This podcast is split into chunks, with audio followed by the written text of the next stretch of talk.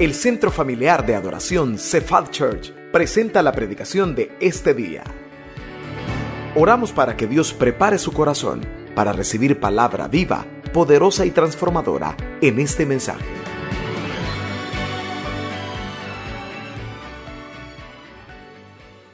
Este, vamos a orar para pedirle al Señor que nos ministre, por favor, y que Dios le hable a su corazón. Cierre sus ojos, por favor, y oramos por la palabra. Padre, te doy gracias en el nombre de Jesús. Te doy gracias, Dios, porque nos das este momento y esta oportunidad preciosa de venir delante de ti y orar, Señor, para pedirte que nos ministres y nos hables a través de tu palabra. Ayúdanos, Dios, que ella no regrese vacía, que al contrario, haga lo que tú le has enviado a hacer. Ayúdanos, Dios, que no haya ningún distractor, que nadie esté distraído, que al contrario, saboreen y disfruten lo que tú quieres hablarles a sus vidas. Oramos en esta tarde, Dios, en el nombre de Jesús. Amén y amén. Quisiera hacerle una, una pregunta. Si pudiéramos tener un termómetro espiritual y ese termómetro nos dijera si usted está frío espiritualmente, ¿qué cree que ese termómetro indicaría? Si nos pudiéramos, si pudiéramos ponerle a cada uno ese termómetro, ¿qué cree que indicaría? ¿Está bien? ¿Está normal? ¿O es de afligirse? ¿O es de preocuparse? Cuando nuestra temperatura corporal está abajo de 35, 34, 33, médicamente eso se llama hipotermia. Usted está entrando en un estado de hipotermia. Pero cuando espiritualmente usted llegara a una temperatura tal, eso se llama estar frío espiritualmente. Que hay algo que está enfriándolo. Algo está debilitándole. No sé si en algún momento su pasión por el Señor ha menguado. Usted ya no ora igual. Usted ya no lee la Biblia igual. Y es más, estamos aquí, pero no estamos igual. Estamos cantando, pero no cantamos igual. Adoramos, pero no adoramos igual. Algo está pasando. Algo está sucediendo. Y de eso quiero que hablemos en esta tarde. El enfriamiento espiritual. Vaya conmigo a la Biblia, por favor, al Salmo 42. Enfriamiento espiritual. El enfriamiento espiritual. Salmo capítulo 42, versículo 5. Salmos 42, 5. Las pantallas se están proyectando, pero siempre, por favor, tengamos el hábito de mantener la Biblia abierta y tomar nota sería muchísimo mejor. Salmo capítulo 42, versículo 5, el enfriamiento espiritual. ¿Lo tenemos, iglesia? Amén. Dice así la palabra. Es una pregunta. ¿Por qué te abates, oh alma mía, y te turbas dentro de mí? Espera en Dios, porque aún he de alabarle, salvación mía y Dios mío. Se lo quiero leer una vez más. ¿Por qué te abates, oh alma mía, y te turbas dentro de mí? Espera en Dios, porque aún he de alabarle, salvación mía y Dios mío. ¿Sabía que cualquier cristiano, cualquiera puede entrar en un estado de enfriamiento? Cualquiera. Las estadísticas asustan cuando usted ve que a pesar de tener un liderazgo, pueden haber muchos líderes que están fríos, que se están enfriando. Y a eso vamos a esta tarde. Yo no sé cuántos ya han leído el capítulo 42 de Salmos. Nos cuenta la, la historia y el contexto que este salmo fue uno de los que escribieron los hijos de Coré, de los descendientes de estos levitas de Coré. Pero quiero traer a su mente esto. Si usted ya lo leyó o no lo ha leído, sabe que este mismo versículo, tal cual está textualmente, se encuentra tres veces. En el Salmo 42 lo encontramos dos veces y en el Salmo 43, el que sigue, una vez. Se lo van a proyectar acá en la pantalla. Salmo 42, 5. Salmo 42, 11. Mire lo que dice. Lo mismo. ¿Por qué te abates, oh alma mía? ¿Y por qué te turbas dentro de mí? Y mire el Salmo 43, 5. Lo mismo. Tres veces aparece este salmo, este verso. La historia dice que en realidad solo es un salmo, que el 42 y el 43 es uno solo, pero algo sucedió que lo separaron y pusieron Salmo 42 y Salmo 43. Si originalmente es un mismo salmo, significa que el escritor lo hizo adrede. El Espíritu Santo lo puso adrede para que entendamos algo. Si está repetido tres veces tal cual, el estado espiritual, emocional del que lo estaba escribiendo, era un estado espiritual de abatimiento terrible. Estaba sucediéndole algo terrible para que él exclamara tres veces, a sí mismo, se estaba reprendiendo. Imagínense, porque esta pregunta solo viene a mi mente aquel anuncio, ¿no? ¿Cuántos se acuerdan de aquel anuncio de mí mismo? De que se habló a mí mismo. Entonces él se estaba hablando a sí mismo. Mí mismo, ¿por qué te abates? Él solo se está reprendiendo tres veces porque algo le estaba pasando a él. Algo estaba sucediéndole. El estado de él no estaba bien. ¿Por qué lo dice, hermano? Vea el versículo 4 del 42. Vea el versículo 4. No sé si te lo puse, hermano. Vea, no te lo puse, ¿verdad? Vea el versículo 4 del 42. Me acuerdo de estas cosas. ¿Y qué dice? ¿Cómo dice? No, pero dígalo fuerte. ¿Cómo dice? Y derramo mi alma dentro de mí. ¿De qué se acordaba, hermanos? De cómo yo fui con la multitud y la conduje hasta la casa de Dios, entre voces de alegría y de alabanza del pueblo en fiesta. Gracias, hermano, por, por lo en la pantalla. Imagínese, le daba tristeza el estado en el que estaba porque ya no era el mismo. Él mismo lo dice, algo ha pasado. Es como que esta tarde usted y yo nos dijésemos, yo ya no oro igual. Yo no sé cuántos se pudieran en esta tarde ser honestos y decir, hermano, yo ya no oro, ya no oro igual. Yo ya no es más, yo ni leo la Biblia igual. Si yo hasta venía al culto con mi libretita y anotaba pasos importantes que me daban del sermón, pero eso quedó en el olvido. Es más, ya ni se acuerda dónde tiene esa libreta. Algo estaba sucediéndole a la vida espiritual del que escribió el Salmo 42 y 43. Yo quiero que vea conmigo, como dije al inicio, cualquier cristiano le puede suceder esto. Y vamos a ver qué es lo que lo provoca. Y vamos a ver un contraste. La Biblia dice que usted y yo, con ciertas metáforas, nos describe. Vea la primera se la van a proyectar. El Salmo capítulo 1, verso 3, si lo puede anotar. Vea la primera metáfora con la que el Señor nos describe a nosotros. Salmo capítulo 1, verso 3. Se lo van a proyectar, véalo.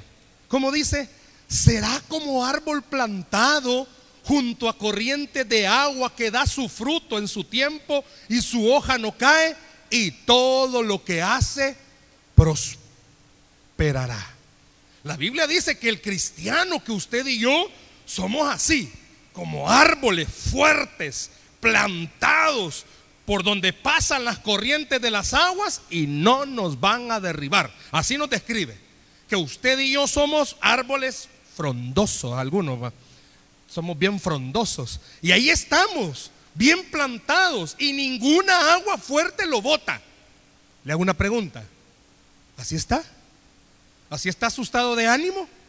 Que a pesar de todo lo que esté pasando, usted sigue firme, no se ha movido y sigue creyendo. No, no, no, no. Dios va a hacer el milagro. O hayan habido momentitos en los que usted ha tambaleado, se está viniendo para abajo, dejó de creer.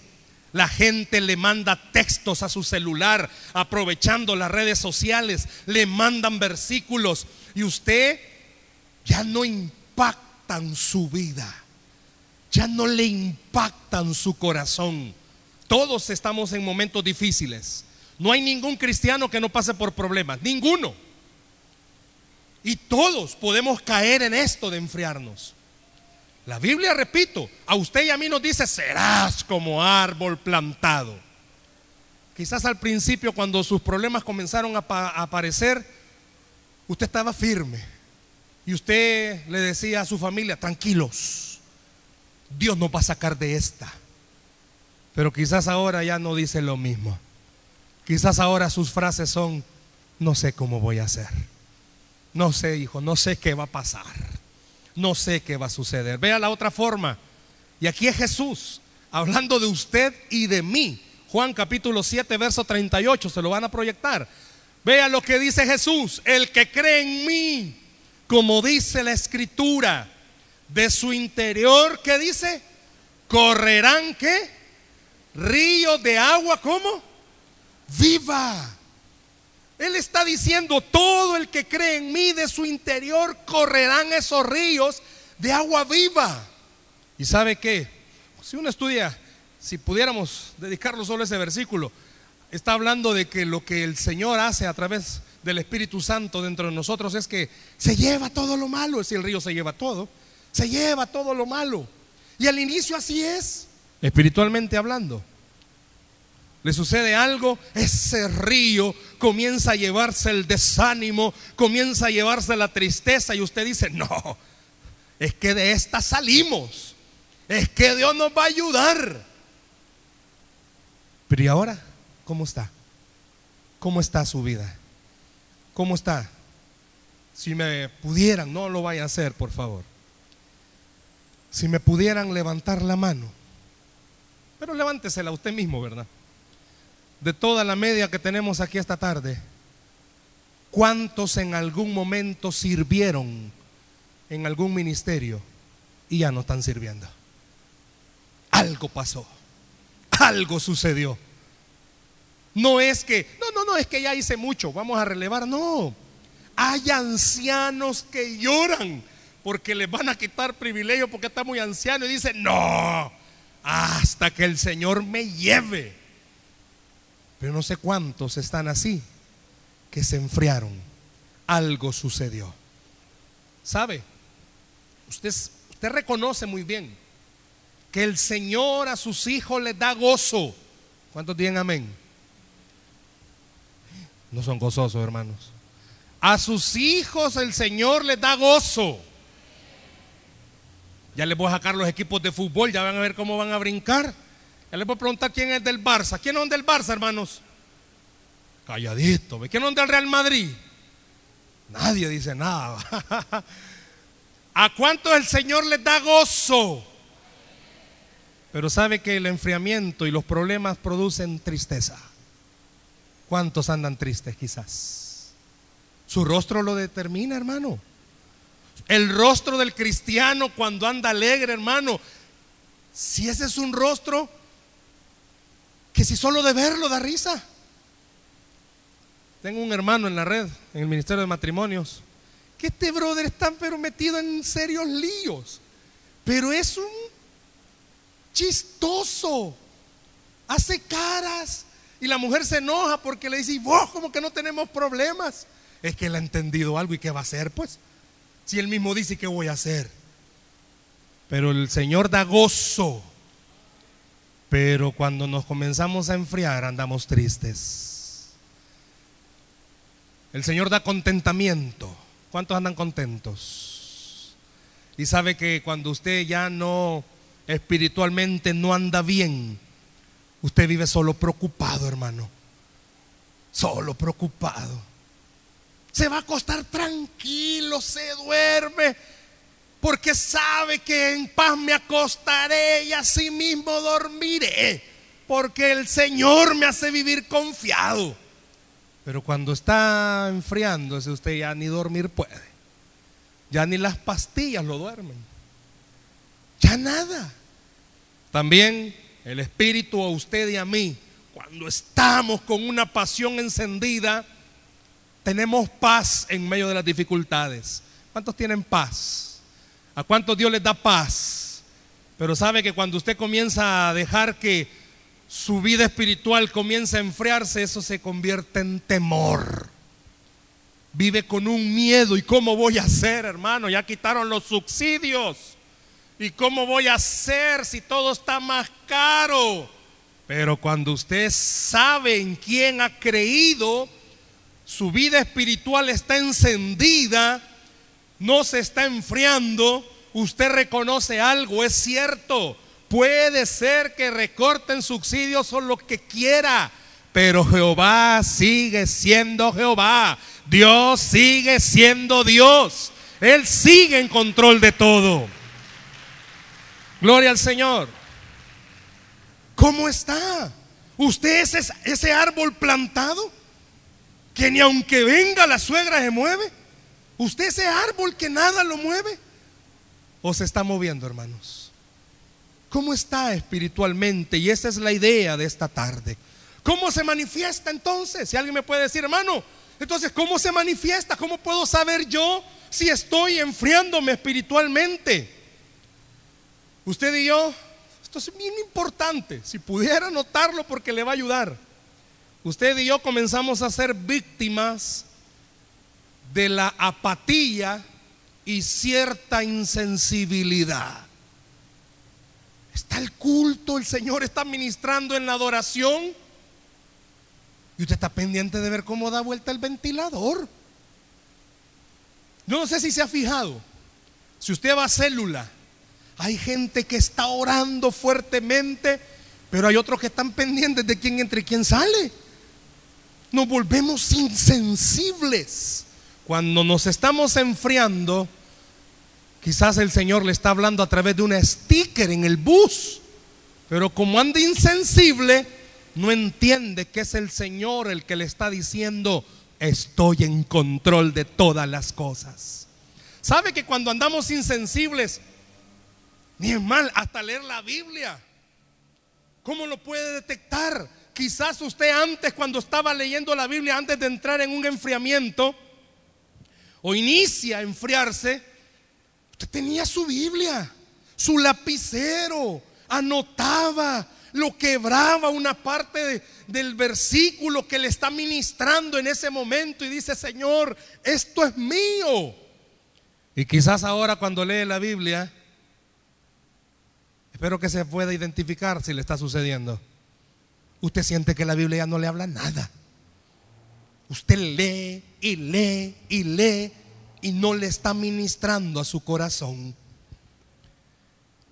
Venir a la iglesia, qué bueno fuera que usted lo, lo aplicara o lo aplicáramos. Congregarnos no es una opción, congregarnos es una necesidad. Venir a la iglesia no es, mira cómo está el cielo vos. Venir a la iglesia es entender, aquí venimos a llenarnos para que en la semana venga lo que venga, podamos recordar, hay alguien que va delante de nosotros y es el Señor. Venir a la iglesia no debería de ser una opción. Sí debería ser una opción que venga mañana o tarde o dos veces, pero no no venir. Ir a una célula es de vida o muerte. Porque aquí, hermanos, usted y yo estamos en un culto general y quizás la interacción no sea entre todos, pero en el grupo pequeño lo conocen y semana a semana le preguntan qué tal, cómo está. Tengo una hermana que siempre dice lo mismo cuando vamos a compartir, ya aburro con lo mismo, no importa que se aburra, perdón, que aburra. Lo que importa es que comparta, porque la gente cuando va a una célula, ¿sabe qué sucede? Están pendientes de usted, de sus necesidades, pero ni hasta eso. ¿Usted es un asistente regular a sus células? ¿Va todas las semanas? ¿O es más? Quizás no va ni a célula. Yo le digo en esta tarde, vaya a una célula, hermano. Es como las, los leños cuando hacemos una fogata. Juntitos, agarramos fuego, agarramos fuego rápido, pero separados poquito a poquito se va a ir apagando. Y aunque sople, poquito lo rojito que va a aparecer. Piense si hay algo que le está enfriando espiritualmente. Yo no sé cuántos de los que estamos acá, quizás no lo hemos notado, pero cuando nos estamos enfriando nos volvemos más criticones de todo. Criticamos hasta el aire que respiramos y la tierra que nos sustenta. Nos volvemos bien insensibles con los hermanos. Al principio usted, imagínese que va una célula. Usted sabe, hermanos, de todo hay, de todo hay. Pero ya cuando se comienza a enfriar, usted hasta le molesta. Ay, hoy es célula. Ay, hoy me siento. Decirle que no estoy. Y la gran bulla la oyeron que no está. Nos enfriamos y ya no. Y antes era como participábamos y hablábamos y usted compartía. Una vez comparte cada uno, pero como son pocos, dice, no, me voy a reenganchar. Hoy no, hoy está. Paso. Porque ya no siente eso no siente el deseo de poder compartir y decir, miren, yo estoy fregado, pero estoy confiando que Dios me va a sacar de esto. Yo estoy mal, de verdad que las cosas yo no veo que cambien, están patas arriba.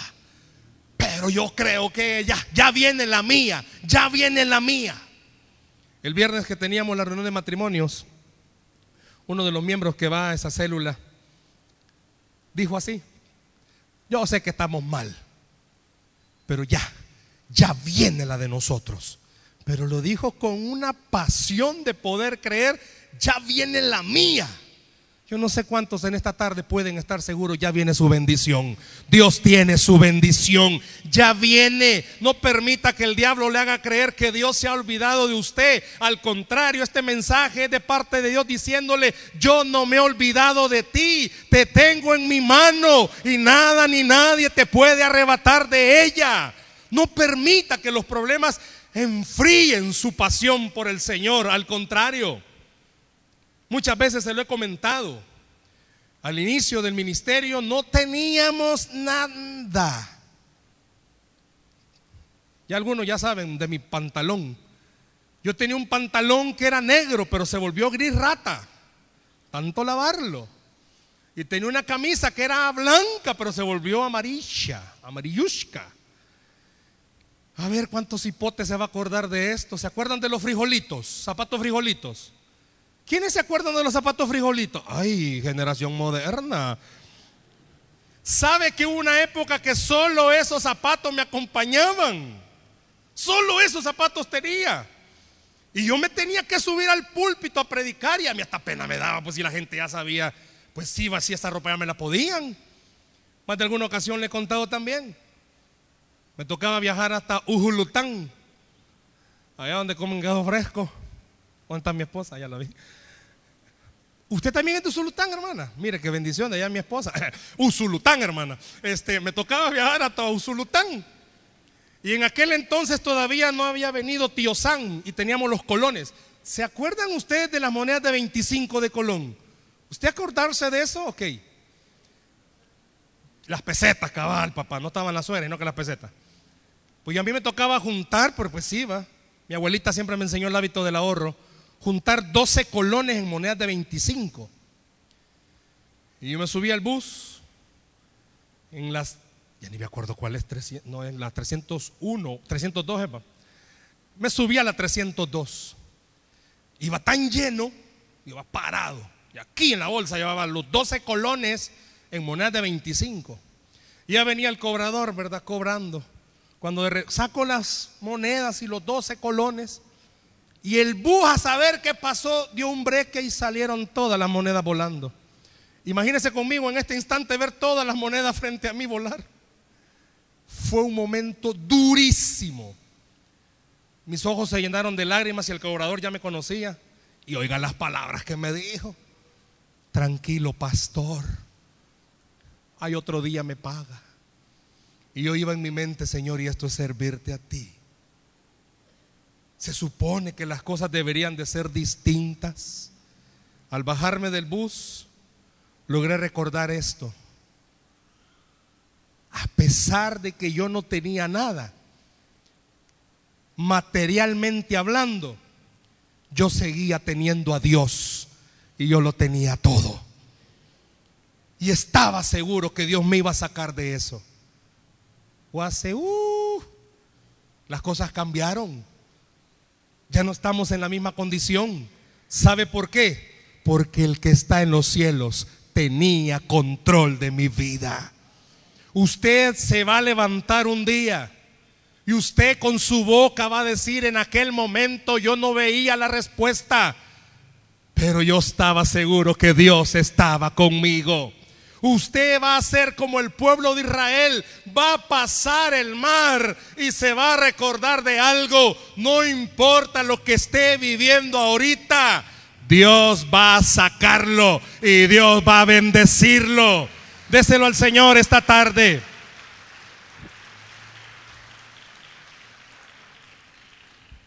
Hermano, y entonces, ¿qué causa que yo me enfríe? Yo quiero decirle, que el primer factor que puede provocar que usted y yo nos enfriemos es porque tenemos problemas de fe. Los problemas de fe hacen que nos comencemos a enfriar. Hermano, tradúzcame eso de problemas de fe. ¿A cuántos de los que estamos aquí el Señor nos dijo, te voy a sacar? Una prédica, un versículo en cualquier lado, te voy a bendecir.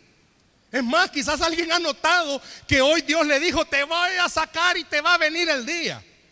Y pasaron los días, pasaron los días y todavía no lo ha sacado Dios. Y comienza nuestra fe a tambalear, porque las cosas no son iguales. Comienza a dudar, comienza ya no a creer que de verdad Dios lo va a bendecir. ¿Cuántos están aquí esta noche? Que seamos honestos. Nos urge que Dios nos saque de algo. Nos urge que Dios cambie las cosas. Nos urge que Dios lo haga. Una, ya se los he comentado, esta familia.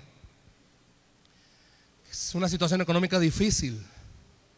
Yo les dije el viernes, les agradezco porque me han refrescado algo precioso para el domingo en el mensaje. Sus mismos problemas financieros lo hicieron meterse hasta la casa la están en discusión ahí porque no pueden pagar. Y en la misma desesperación y en todo comenzaron a moverse aquí, moverse allá para poder venderla. Y lógico, cuando usted está en desesperación, usted hace, pues sí, lo que pueda. Con mi esposa nos atrevimos, porque Dios le ha dicho a esta familia de muchas maneras. Usted se sorprendería cualquier día me voy a atrever le voy a decir, hermano, vení, date testimonio. ¿A quién de ustedes Dios cree? O sea, sabemos que Dios lo hace, pero ¿quién de ustedes cree que el banco le va a perdonar 250 mil dólares? ¿A quién? Dios ya lo hizo una vez. Debía, yo no sé si con esta cifra cualquiera diría que este hombre tiene pisto. Yo me quedé sorprendido el viernes. Sus tarjetas llegaron a 90 mil dólares ya no debe nada. Pero el lío que tienen ahorita en la casa, pues la que la iban a vender y todo con mi esposa, yo sé que en el momento quizás les caímos mal a los dos, porque les dijimos, miren, nosotros vamos a orar, que si no es de Dios no se la compren, imagínense yo, yo de abusivo. Porque Dios le ha dicho y les ha mostrado que lo va a sacar. El viernes cuando, pues sí, esperábamos, es una de las casas que usamos para nuestras reuniones.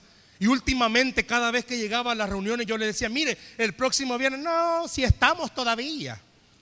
Solo así era como, ah, y quizás ya ni vivamos acá. A la campanera me voy a ir a meter este, decía. Bueno, la cosa que el viernes en el testimonio estaba diciendo que el que les iba a comprar ya no la quiso comprar. De la noche a la mañana desistió. El banco había puesto una cuota de 1200, algo así creo. Y cerrado, no se la bajo. Y de la noche a la mañana le están ofreciendo una cuota de 850 dólares. ¿Qué cree que es eso? Dios actuando, Dios moviendo su mano. ¿Sabe que nos enfriamos? Porque nuestra fe se viene hacia abajo. Porque usted y yo tenemos nuestra mirada en las cosas de la tierra. Pero cuando su mirada y mi mirada está en las cosas de arriba, podemos entender algo. Yo no tengo, pero Dios sí tiene. El médico dijo algo, pero Dios tiene la última palabra. Toda su familia le está diciendo, no se puede. Pero el Dios de los cielos le está diciendo, soy el Dios de lo imposible. Si le va a dar el aplauso de eso al Señor, por favor. Yo sé que los problemas de fe son difíciles. Cuesta cuando todo se ha complicado, cuando todo está difícil. Pero esta noche Dios le está diciendo a través de este mensaje, sal de ese refrigerador en el que te estás metiendo y comienza a recordar que sigo siendo Dios. Tenemos problemas de fe, pero cuando usted y yo entendamos que Él es soberano, y eso indica y eso implica que hasta lo más malo que usted esté pasando en realidad va a ser de bendición para su vida. Que lo más duro que esté viviendo en realidad es algo que Dios está usando para bendecirlo. Usted va a entender algo. Dios no ha perdido el control. Y Dios ya está pendiente de usted. Dios está pendiente de usted. Traiga a su mente ese ejemplo de José. Todo lo que planearon en contra de él, él mismo lo dijo, Dios lo convirtió en bendición para mi vida. Yo no sé cuántos esta noche lo que están atravesando, Dios les está diciendo, es más, hasta tu jefe, tu compañero, tu vecino está planeando algo y usted quizás ni cuenta se ha dado. Yo esta noche le digo, hasta lo más oculto es de bendición para los hijos del Señor. Es de bendición para nuestra vida. Por eso esta noche si usted reconoce que ha estado teniendo problemas con su fe, yo le invito, sálgase de esa nevera. Salga de ese lugar donde usted ya no ora igual, ya no canta igual, ya no ora igual, ni se congrega de la misma forma. Permita que el Señor haga un milagro sobre su vida. Hay un, en la catedral de Ludwig en Alemania, hay un cuadro que dice, yo nunca he ido, pero yo lo vi y me gustó. Me llamáis Señor y no me obedecéis. Me llamáis luz y no me veis. Me llamáis camino y no me seguís. Y al final de ese cuadro dice, los problemas tapan nuestra mirada, pero la fe limpia la vista. Quizás lo que usted y yo estamos viviendo nos ha tapado y no logramos ver. ¿Y vamos a salir? No. ¿Y cómo vamos a hacer? No sé. Pues esta noche Dios le está diciendo, ten fe, porque vas a salir. El día y la hora de nuestro milagro Dios ya la tiene. El día y la hora en que usted se va a parar quizás en su célula o en una vigilia o se lo va a compartir a alguien, ya está. Cuando usted pueda decirle, el Señor fue fiel y me sacó de la tribulación. El Señor fue fiel y liberó mi vida de la situación. Gloria al Señor en esta noche. Si yo estoy en la nevera, ¿qué hago entonces? Quiero que vea algo. Salmo capítulo 42, verso 6. Vea lo que el mismo escritor está diciendo. Dios mío, mi alma está abatida en mí. ¿Qué dice, perdón? No, pero dígalo fuerte. ¿Qué dice? Me acordaré. Si usted pudiera subrayar esa palabra, me acordaré por tanto de ti desde la tierra del Jordán y de los hermonitas desde el monte de Misar. ¿Por qué le pido que subraye? Me acordaré.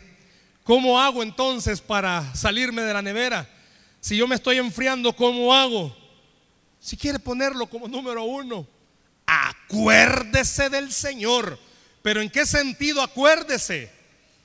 Acuérdese de todo lo que Dios ha hecho en su vida. Sabe que el salmista, el escritor de este salmo, estaba, esa palabra, en realidad le estaba diciendo al pueblo, traigan a su mente todo lo que Dios ha hecho por ustedes. Y le hago una pregunta, hermanos. ¿Acaso Dios no ha hecho nada por usted? ¿Acaso Dios no ha hecho algo? ¿A cuántos que están necesitando una provisión? ¿A cuántos Dios ya no les ha proveído en el pasado? A los que están atravesando una situación laboral, ¿a cuántos no Dios les ha dado la victoria? Los que tienen problema en familia, ¿cuántas veces el Señor de los cielos no se ha acercado a extenderle la mano y levantarlo? El salmista está diciendo, acuérdense, no había para comer, mandó maná. No había para beber, nos dio de la roca. No podíamos cruzar, abrió el mar. Venía el faraón, lo destruyó. Esta noche Dios le está diciendo, acuérdate, yo soy el que te ha sostenido. Acuérdate, yo soy el que sostiene tu casa, que te están llamando, que no tenés para la semana. Acuérdate quién es tu Dios. Y su Dios, iglesia, es un Dios grande, es un Dios poderoso, es un Dios sobrenatural. Déselo al Señor si se lo va a dar.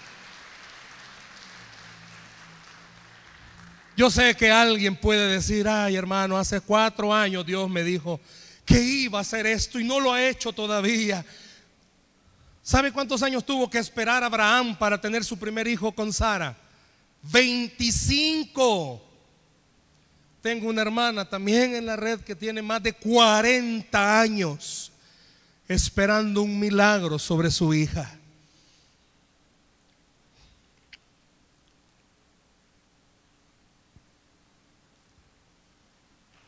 Tengo más de 25 años de esperar que Dios haga un milagro en un hermano. Y ahí está. Yo veo a mi madre orar a su manera tengo un hermano, Dios permitió que fuera esquizofrénico. Y tengo más de 25 años orando. Y cuando hacía este mensaje, Dios me recordaba, está vivo, ¿verdad? Sí. Hay esperanza todavía de un milagro sobre él. ¿Usted está vivo, hermano? Uy, cuánto muerto me salió. ¿Está vivo, hermano? ¿Sabe qué dice Jeremías? Esperanza y también para tu porvenir. Mientras estamos vivos, Dios no ha dicho la última palabra. Dios es el Dios que puede cambiar de un momento a otro las circunstancias. Acuérdese de lo que Dios ya hizo. Y Dios me acordó cuando hacía este mensaje. Dios nos devolvió a nuestro hijo mayor de la muerte cuando le dio un dengue hemorrágico y sus plaquetas llegaron a 26 mil. Dios ha hecho un milagro sobrenatural. Y Dios me recordaba, yo soy yo sigo siendo el mismo Dios que te devolví a Patrick. Yo puedo hacer un milagro sobre tu hermano Eduardo y yo lo creo en mi corazón. Acuérdese de lo que Dios ya hizo sobre su vida. Acuérdese de todas las cosas que Dios ya hizo. Y número dos, si quisiera anotarlo como número dos, volvemos al versículo con el que comenzamos, 42.5. Vea lo que dice al final de ese versículo. Espera en quién? En Dios. Hermano, si es lo que he estado haciendo. Ah, solo que ahora es distinto. Ahora ya no va a esperar solo por querer esperar. Ahora va a esperar confiadamente en algo que Dios va a hacer un milagro sobre su vida. Ahora va a esperar con fe que a pesar de que todas las cosas se pongan complicadas, él está diciendo en esta noche, ten fe que yo voy a hacer un milagro sobre tu vida. Acuérdese de lo que Dios ya hizo. Vuelva a leer la Biblia con pasión. Vuelva a orar con ímpetu. Congréguese con deseos que Dios le hable. Pero también siga esperando. No permita que su mente le traicione. Espere, espere. Porque dice la Biblia que al que cree, todo le es posible. Denle un aplauso al Señor, por favor, en esta noche. Esperamos que este mensaje haya sido de bendición para su vida. La Biblia dice que Dios es santo y el ser humano es pecador, pero en su gran amor, el Padre envió a Jesucristo a morir en la cruz para pagar por nuestros pecados. Luego lo resucitó para darnos vida eterna. Si usted cree en Cristo como Salvador y Señor, hable con Él diciendo, me arrepiento, perdona mis pecados, te ruego que me salves. Ponga su fe en Él y crea que solo Cristo le puede salvar. Bienvenido a la familia de Dios. Le invitamos a congregarse en Cephal Church los domingos a las 7 a.m., 9 a.m., 11 a.m. y 5 p.m. Visite nuestro sitio web cefadchurch.org o búsquenos en las redes sociales como Cephal Church. Dios le bendiga.